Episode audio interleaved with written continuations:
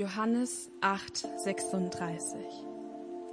Den der Herr frei macht, der ist wirklich frei. Aber mal ganz ehrlich, plagen uns manchmal nicht immer noch Dinge wie Verletzungen, Generationsmuster und Bitterkeit? Manchmal, da sind wir gefangen unserer eigenen Ängste, unserer Gefühle und Vergangenheit und denken, dass es nichts gibt, das uns daraus befreien könnte. Und selbst wenn die Möglichkeit, frei zu sein, durch Jesus in greifbarer Nähe liegt, weil sie uns tagtäglich angeboten wird, greifen wir immer wieder nach dem Gefangensein. Aber muss das wirklich so sein? Wenn Jesus doch sagt, ich gehe, du bist frei, warum wollen wir dann lieber gefangen bleiben? Das muss nicht so sein. Wir wurden zu einem Leben in Freiheit berufen. Und es ist Zeit, dass wir kurz innehalten, stehen bleiben und Vergangenes aufarbeiten. Dass wir in das Reflektieren investieren über das Gestern und Heute, was unser Morgen beeinflusst. Und dass wir uns ganz bewusst für die Freiheit entscheiden. Es wird Zeit, dass wir darüber sprechen, was es bedeutet, in Jesus frei zu sein. Also denk mal kurz nach. Vielleicht wird es langsam Zeit, dass du dich selbst mal fragst, wovon du frei werden möchtest und wofür du deine Freiheit gerne einsetzen würdest. Lass es uns gemeinsam tun und uns auf die Reise machen. Die Wegbeschreibung für das Reiseziel Freiheit liegt vor uns. Hier kommt Peace to Freedom.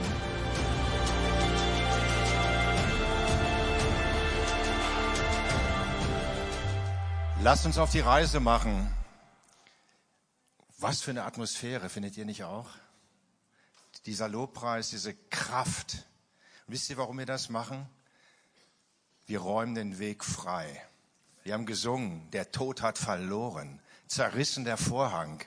Jesus wird kommen in heller Pracht. Das sind die Texte, die wir singen.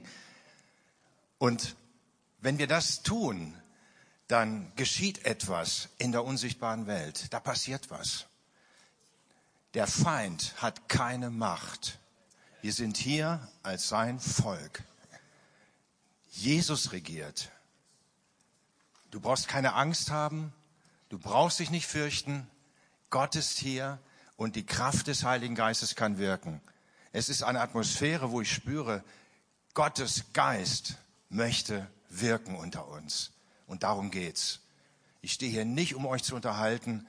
Wir machen das nicht aus Gewohnheit, sondern wir wollen Gott erleben. Ganz bewusst heute Morgen in diesem Gottesdienst.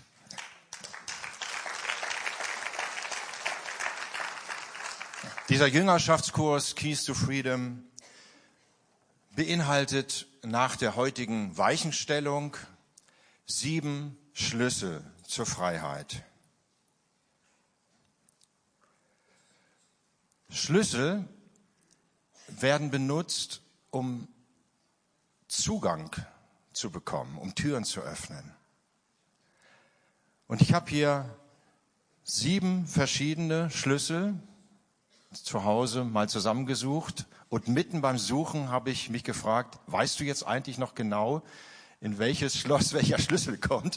Also ich bin mal ganz gespannt, wenn ich heute zu Hause bin, ob das, wie schnell das geht, dass ich die wieder zuordnen kann sieben verschiedene Schlüssel. Und diese Reise stelle ich mir so ein bisschen vor wie eine Zugreise. So, das ist so mein Bild, das ich vor Augen habe. Wir machen uns heute auf den Weg. Der Zug verlässt die Station und wir werden sieben Haltepunkte haben.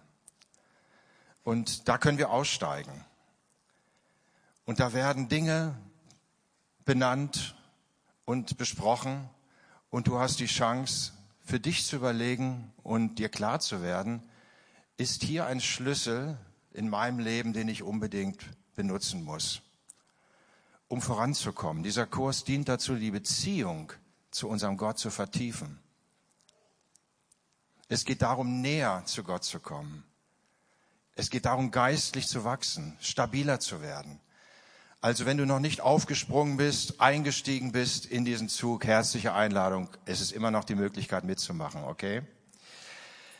Wir sind alle verschieden. Auch diese Schlüssel, die ich eben gezeigt habe, sind total verschieden. Danach habe ich sie extra ausgesucht. Und wir haben auch als Menschen komplett unterschiedliche Startbedingungen in unserem Leben. Wir sind unterschiedlich erzogen, wir sind unterschiedlich geprägt, Wir haben dementsprechend ganz unterschiedliche Herausforderungen in unserem Leben zu meistern.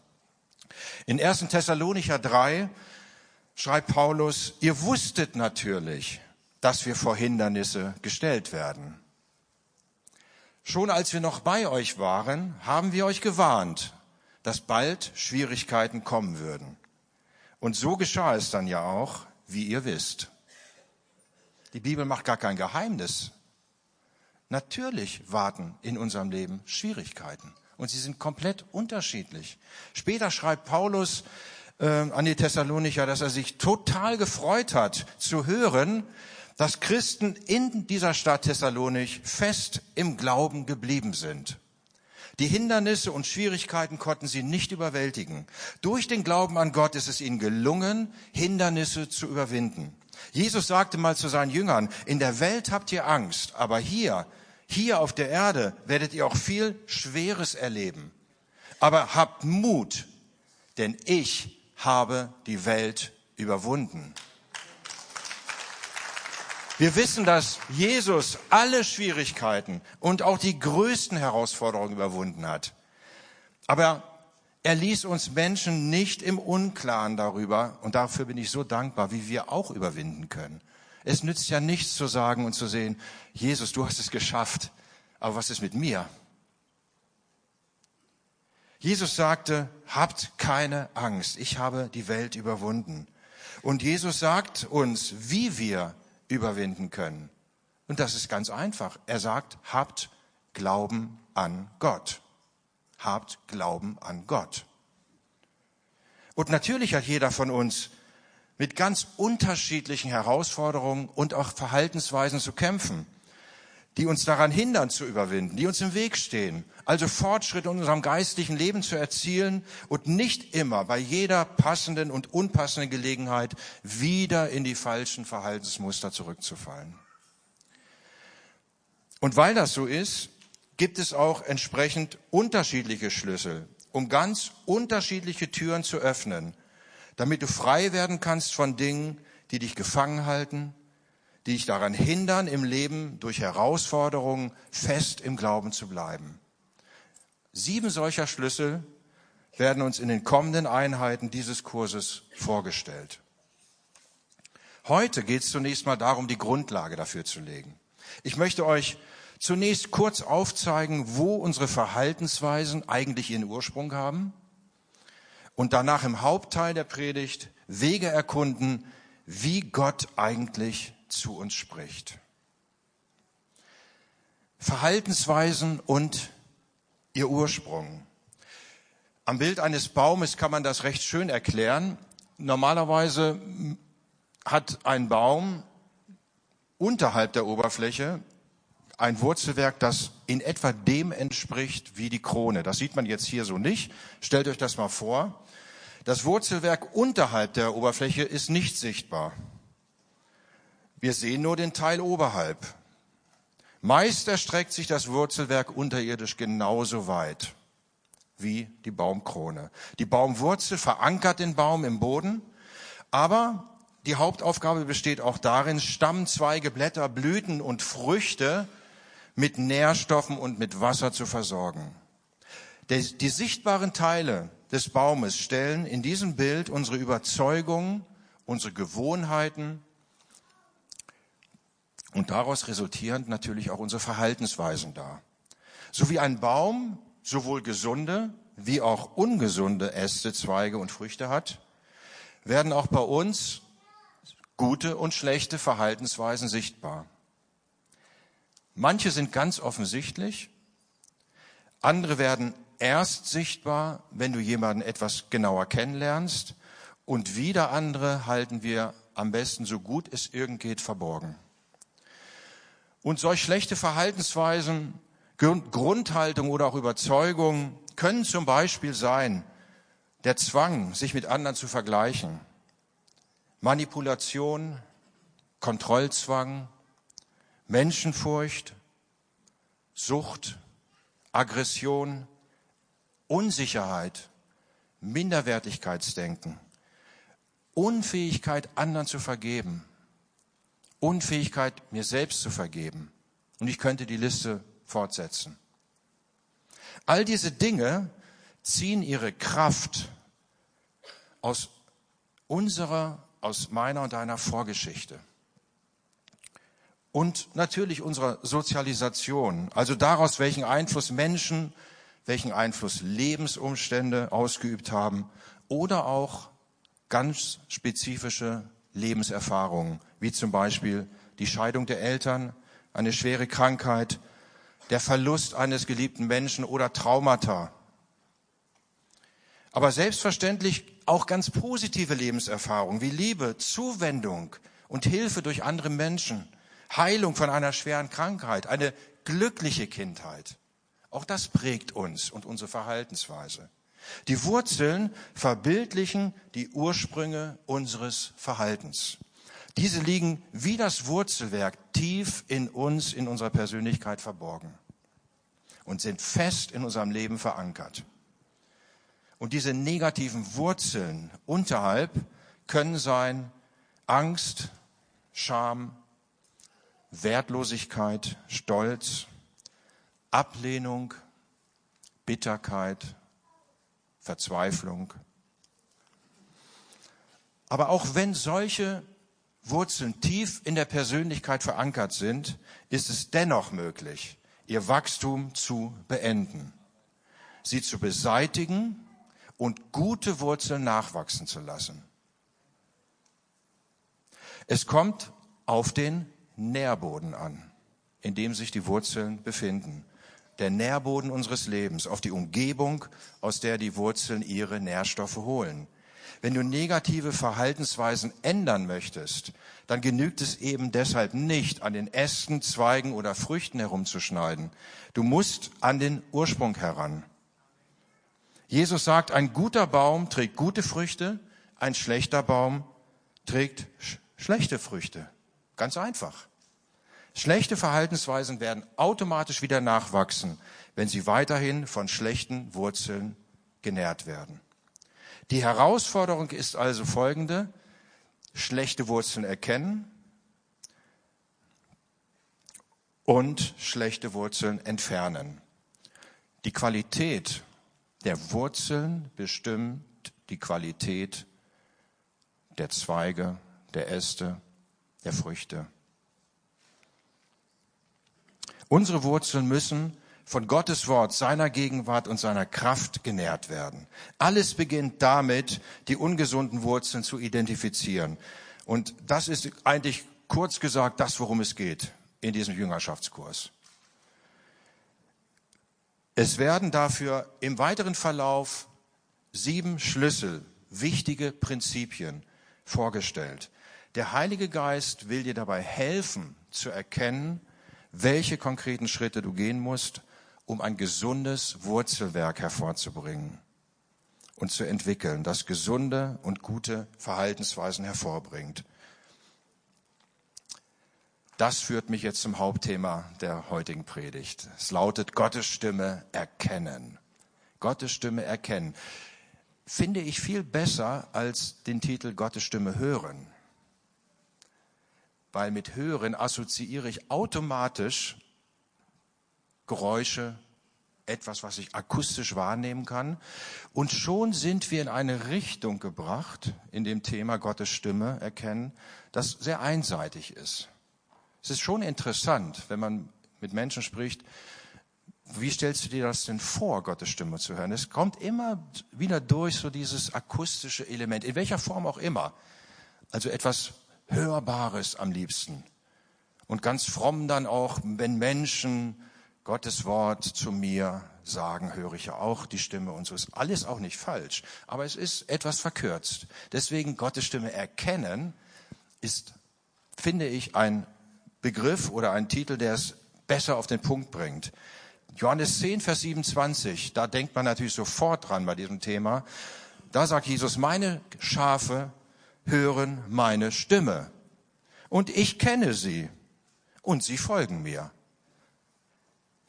Hören, das ist so wichtig. Und jetzt müsste man mal, und das habe ich getan, so ein bisschen forschen, dieses Wort hören. Das ist manchmal ganz interessant, das mal in dem Originaltext zu lesen, was da eigentlich für ein Wort steht. Da steht ein Wort, das kann man übersetzen mit aufmerken. Gott freut sich also über die, die aufmerken. Und das hebräische Wort bedeutet wörtlich die Ohrenspitzen. Die Ohrenspitzen. Meine Schafe spitzen ihre Ohren. Das heißt, das ist ein hoher Grad von Aufmerksamkeit. Wir sind manchmal so sehr mit unserem Leben beschäftigt, in unserem Inneren herrscht so viel Lärm und um uns herum sind so viel Ablenkungen, dass wir gar nicht richtig hören, was Gott zu sagen hat.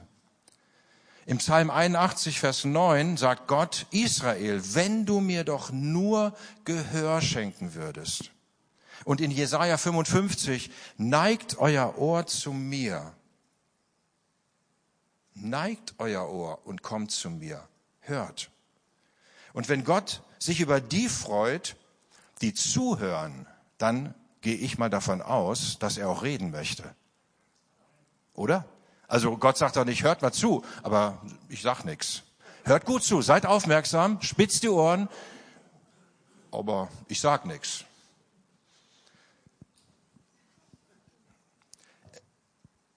Er wird sprechen. Er wird sprechen. Er redet gern mit uns. Jesus sagt, meine Schafe hören meine Stimme. Und sein Wort sagt auch, heute, wenn ihr meine Stimme hört, dann verhärtet eure Herzen nicht. Das bedeutet, das Hören ist das eine, aber das Hören seiner Stimme bringt auch Verantwortung mit sich. Das bedeutet, ich muss darauf reagieren. Und ganz besonders dann, wenn Gott etwas sagt, was ich gar nicht hören will oder tun will. Jetzt die wichtige Frage, wie spricht denn Gott nun? Wie erkenne ich Gottes Stimme? Ich habe es einfach nur in zwei Teile aufgeteilt, die für mich die markanten, entscheidenden beiden Aspekte sind. Er redet durch sein Wort oder und durch den Heiligen Geist. Gott spricht durch sein Wort. Vielleicht sehnst du dich verzweifelt danach, dass Gott dich führt. Aber ich sag dir mal, dazu musst du auch lesen.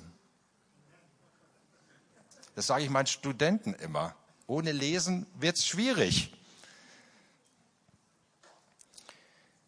Du musst dir Zeit nehmen, um in der Bibel zu lesen und vor allen Dingen zu sehen, was Gott bereits gesagt hat.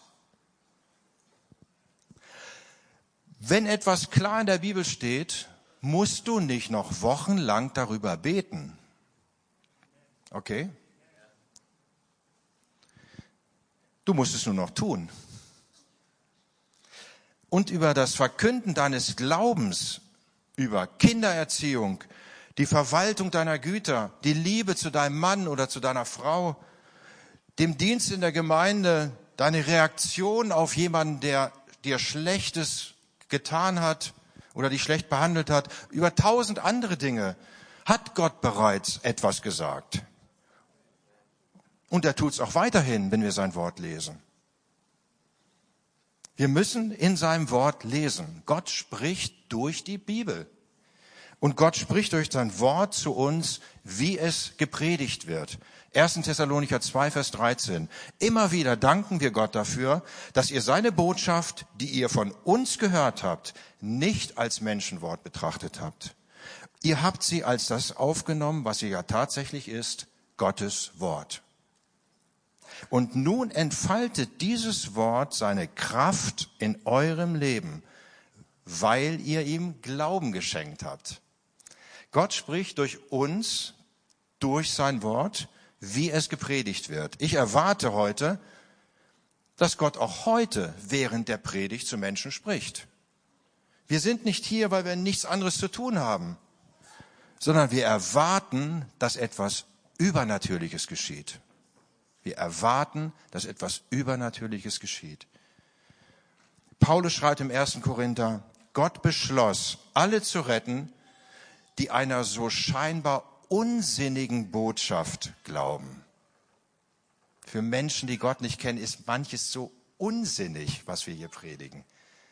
Und trotzdem steckt die Kraft in dem Wort, in der Botschaft, weil sie tiefer dringt als hier, weil der Heilige Geist wirkt, weil er Menschen anspricht, tief in ihrem Inneren und sie spüren, das ist etwas für mich. Hier redet etwas zu mir. Das können sie noch gar nicht richtig definieren, aber sie spüren, hier wird etwas aufgezeigt, was mich in meinem Leben betrifft. In dem, was wir jetzt gerade tun, liegt große Kraft. Zweitens, Gott spricht durch den Heiligen Geist. Eins meiner Lieblingsthemen. Gott spricht durch einen inneren Zeugen, so lesen wir es in der Bibel, den Heiligen Geist. In Römer 8, Vers 16 steht, der Geist selbst gibt Zeugnis unserem Geist, dass wir Kinder Gottes sind. Der Geist selbst gibt Zeugnis unserem Geist, dass wir Kinder Gottes sind. Überlegen mal, überlegen wir mal. Gott gibt durch seinen Heiligen Geist uns Zeugnis. Müssen wir mal ein bisschen genauer darüber nachdenken, was das heißt. Johannes 16 sagt Jesus zu seinen Jüngern, ich hätte euch noch viel mehr zu sagen, doch jetzt würde es euch überfordern. Wenn aber der Geist der Wahrheit kommt, hilft er euch dabei, die Wahrheit vollständig zu erfassen. Denn er redet nicht in seinem eigenen Auftrag, sondern er wird nur das sagen, was er hört. Auch was in der Zukunft geschieht, wird er euch verkünden. So wird er meine Herrlichkeit sichtbar machen, denn alles, was er euch zeigt, kommt von mir. Der Heilige Geist spricht also direkt in unser Herz. Wenn wir uns die Zeit nehmen würden, das noch etwas genauer zu untersuchen, dann würden wir feststellen, dass eigentlich alles auf die eine Aussage von Jesus zurückgeht, als er sagte, jetzt ist der Geist bei euch und er wird in euch sein. Jesus war bei seinen Jüngern und sie hatten wirklich Angst. Was passiert denn eigentlich, wenn er weg ist? Sagt, ich lass euch nicht allein. Ich lass euch nicht allein, wie Eltern, die verschwinden, ihre Kinder allein lassen würden und sie als Waisen durch die Gegend laufen. Nein, das tue ich nicht. Ich gebe euch den Heiligen Geist. Den lasse ich hier. Und das ist sogar besser für euch. Warum? Weil er immer in euch ist. Jesus konnte nur an einem Ort sein. Er war genauso Gott wie Mensch. Das bedeutet also, dass der Heilige Geist aus unserem Innern heraus wirkt. Er wird vom Vater und dem Sohn sprechen. Aber er tut es aus unserem Inneren heraus. Und er tut, und das tut er, weil er von dem Moment an, in dem wir ein neues Leben durch Jesus bekommen haben, in uns wohnt. Wenn es darum geht, also Gottes Stimme zu erkennen, dann geht es nicht um Information. Es geht um Beziehung. Das müssen wir uns merken. Den Satz habe ich mir hier fett hervorgehoben. Wenn es darum geht, Gottes Stimme zu erkennen, dann geht es nicht um Information zuerst, sondern um Beziehung. Ohne eine Beziehung mit dem Heiligen Geist wird es dir extrem schwer fallen, Gottes Stimme zu erkennen. Deshalb schreibt Paulus in 2. Korinther 13, die Gemeinschaft des Heiligen Geistes sei mit euch allen. Er schreibt nicht, die Kraft des Heiligen Geistes sei mit euch allen, die Botschaft des Heiligen Geistes sei mit euch allen, sondern die Gemeinschaft des Heiligen Geistes sei mit euch allen. Was für Beziehungen unter Menschen gilt, das gilt auch für die Beziehung mit dem Heiligen Geist. Gemeinschaft ist erstmal eine Herausforderung. Beziehung aufbauen ist eine Herausforderung. Und Beziehung halten ist auch eine Herausforderung. Es ist eine Sache zu wissen, dass es den Heiligen Geist gibt. Eine ganz andere Sache ist es, mit ihm eine Begegnung zu haben. Aber noch etwas völlig anderes ist es, ihn kennenzulernen und eine Beziehung mit ihm zu haben. So tief, dass ich den Heiligen Geist nie wieder verlieren möchte. Wir sollten erwarten, dass Gott durch seinen Geist direkt zu uns spricht. Erwarte, dass Gott durch seinen Geist direkt zu dir spricht. 1. Johannes 5, Vers 10. Wer an den Sohn Gottes glaubt, hat das Zeugnis in sich. Der gleiche Geist, der meine Erlösung bezeugt, damit ich mein, in meinem Herzen weiß, dass ich Kind Gottes bin, weil ich das Zeugnis des Heiligen Geistes in mir habe. Der bezeugt auch die Wahrheit oder die Unwahrheit von anderen Dingen. Der bezeugt auch die guten und die schlechten Wurzeln in mir. Und wir sollen unser Ohr neigen und diesem inneren Zeugen zuhören. Ich will ehrlich sein, manchmal müssen wir das auf die harte Tour lernen. Die Fachleute haben nicht immer recht.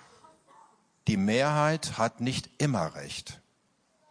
Nicht immer da, wo die Tür geöffnet ist und es passt gut in meine Umstände, ist das der richtige Weg.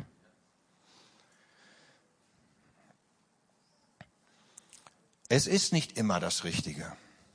Gott hat uns durch seinen Geist einen inneren Zeugen gegeben, der uns leitet. Überlegen wir das mal genauer. Der Geist Gottes bezeugt meinem Geist, dass ich ein Kind Gottes bin. Wer an den Sohn Gottes glaubt, hat das Zeugnis in sich. Wie lässt mich Gott wissen, dass meine Rettung wahr ist? Durch einen inneren Zeugen.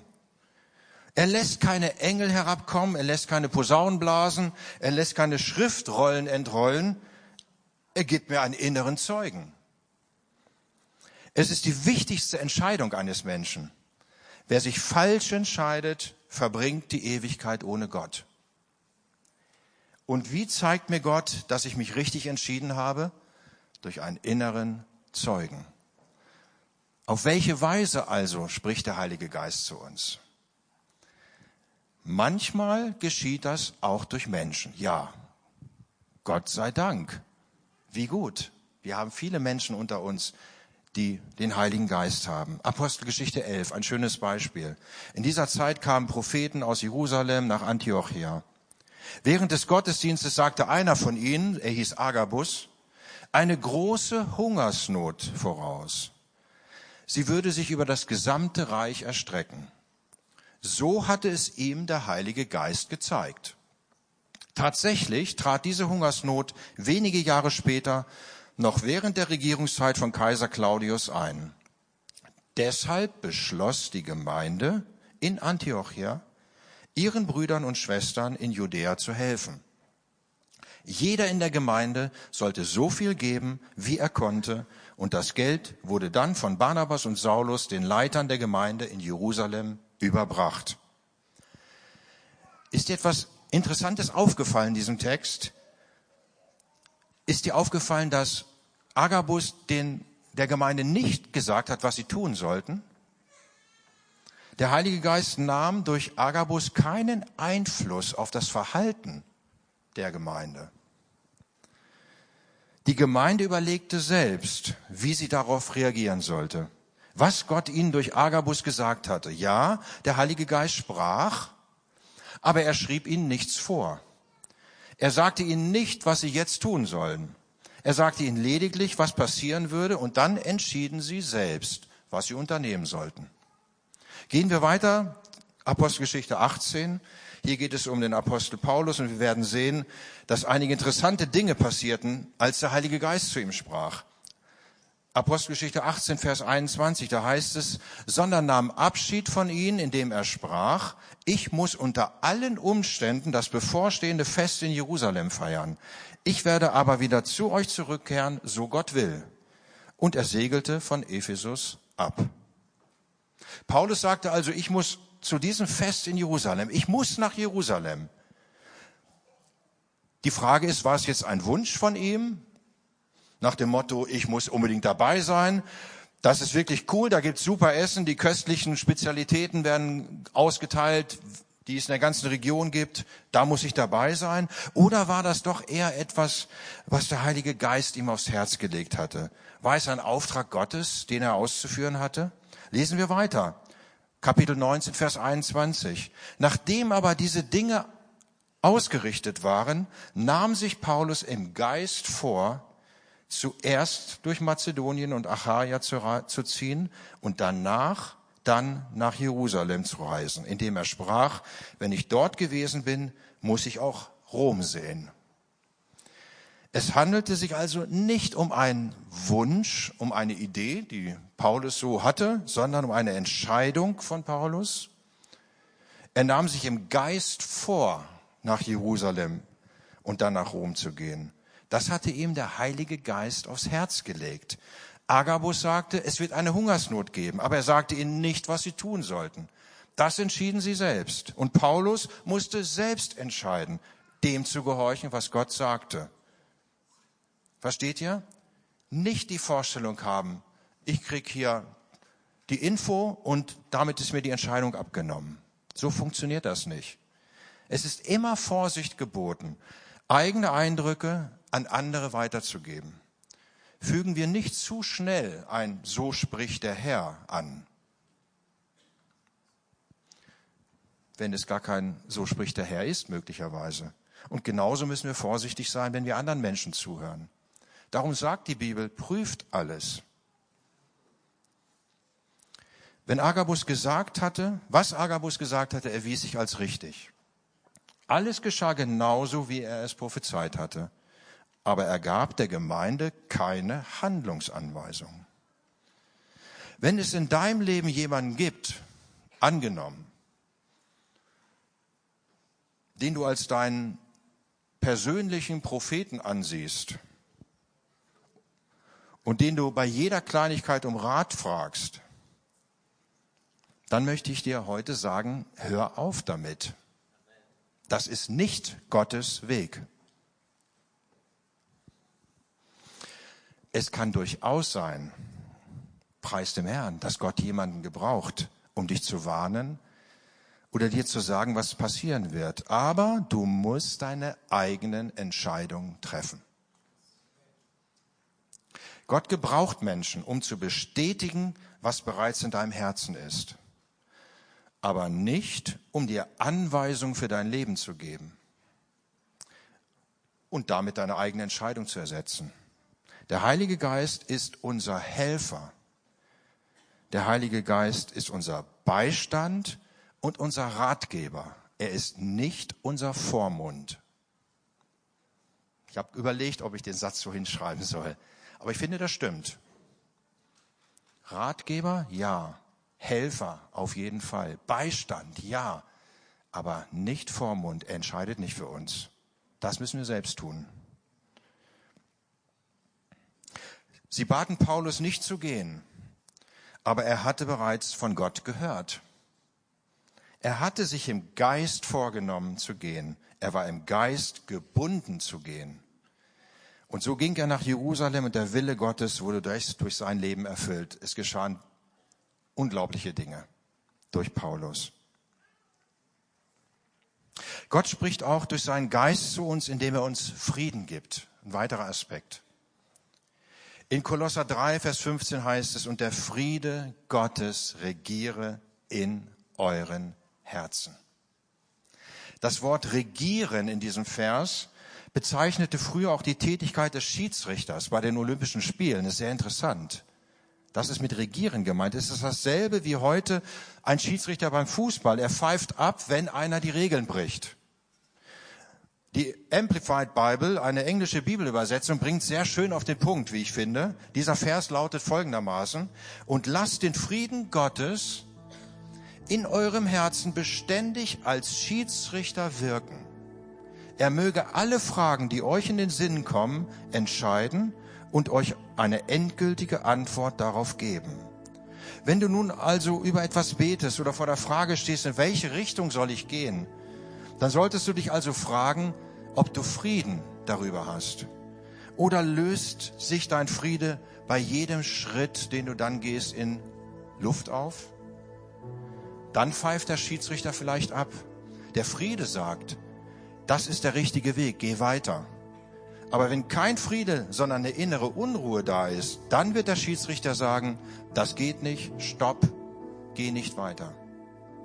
So lesen wir in Apostelgeschichte 16, dass Paulus und Timotheus bei ihrer Reise einige Gegenden mieden, obwohl sie eigentlich ursprünglich geplant hatten, dorthin zu reisen. Nach ihrem Aufenthalt in Lystra zogen sie durch den phrygischen Teil der Provinz Galatien, denn der Heilige Geist hatte sie erkennen lassen, dass sie in der Provinz Asia Gottes Botschaft noch nicht verkündigen sollten. Auch als sie in die Nähe von Misien kamen und weiter nach Norden in die Provinz Bithynien, erlaubte es ihnen der Geist von Jesus nicht.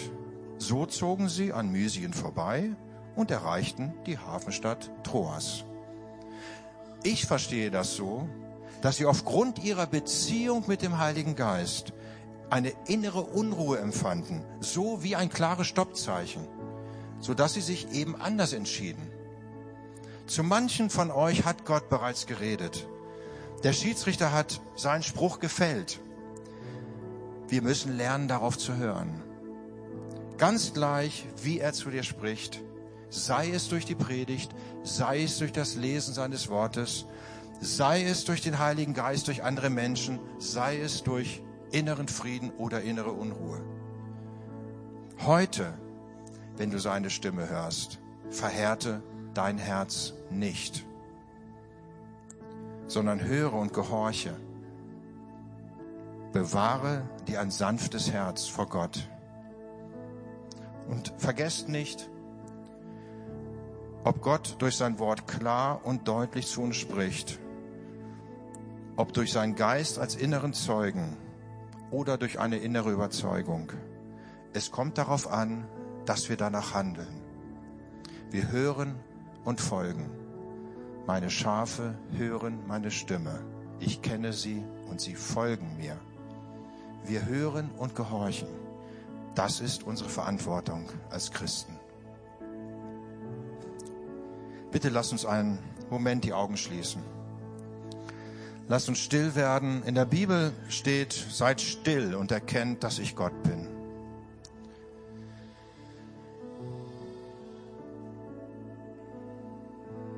Manche von euch werden entdecken, dass Gott bereits zu euch gesprochen hat.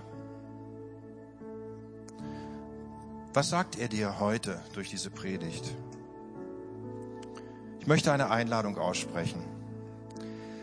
Vielleicht bist du mit einem Freund hier, vielleicht mit einem Familienmitglied oder bist allein und du hast noch keinen Frieden mit Gott geschlossen. Der Friede in deinem Herzen, über den ich heute gesprochen habe, das ist der Friede Gottes der die Menschen begleitet, die Gott kennen und ihm folgen. Aber bevor du diesen Frieden erfahren kannst, musst du Frieden mit Gott haben. Die Bibel sagt, Jesus hat diesen Frieden mit Gott durch sein Blut am Kreuz für uns erkauft. Aber die Sünde hat uns von Gott getrennt. Jesus brachte aufgrund seiner großen Liebe ein selbstloses Opfer und er starb auf Golgatha für unsere Sünden. Denn Gott ist ein gerechter Gott und es gibt keinen Weg, wie ein gerechter Gott und sündige Menschen zusammenkommen können. Deshalb schickte Gott seinen Sohn, damit er die gerechte Strafe für unsere Sünden trug. Jesus nahm die Strafe auf sich und er starb am Kreuz damit war den Ansprüchen Gottes, seiner Gerechtigkeit Genüge getan. Am dritten Tag wurde der Sohn Gottes von den Toten auferweckt. Und die Bibel sagt, wenn du das glaubst und Jesus aus deinem Mund als Herrn bekennt, wird Gott dich in eine Beziehung mit sich hineinbringen, die die Bibel Erlösung nennt. Du wirst Frieden mit Gott haben.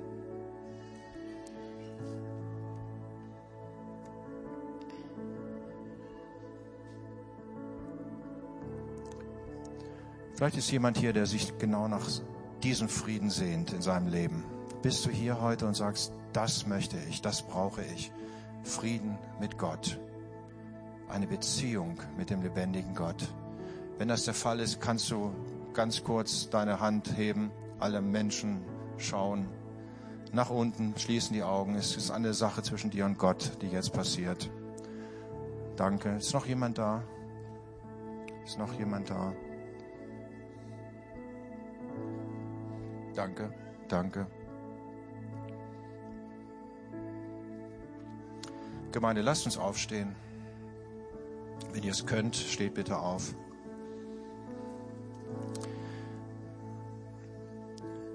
denjenigen, die jetzt sich entschieden haben, möchte ich empfehlen und dich einladen, einfach mitzubeten. Die ganze Gemeinde betet mit und es fällt dir dann nicht so schwer. Gott sieht dein Herz. Ich gebe dir die Worte vor und wir werden zusammen beten. Aber worauf es ankommt, ist, dass du aufrichtig bist. Richte deine Worte an Gott. Lasst uns beten. Sprecht mir nach. Lieber Gott, ich glaube von ganzem Herzen an deinen Sohn Jesus und ich glaube, dass er lebt. Jesus, danke, dass du am Kreuz für meine Sünden gestorben bist. Ich glaube, dass du von den Toten auferweckt wurdest. Bitte komm in mein Leben. Bitte mach mich rein. Sei mein Herr. Sei mein Retter. Ich vertraue dir. In deinem Namen bete ich. Amen.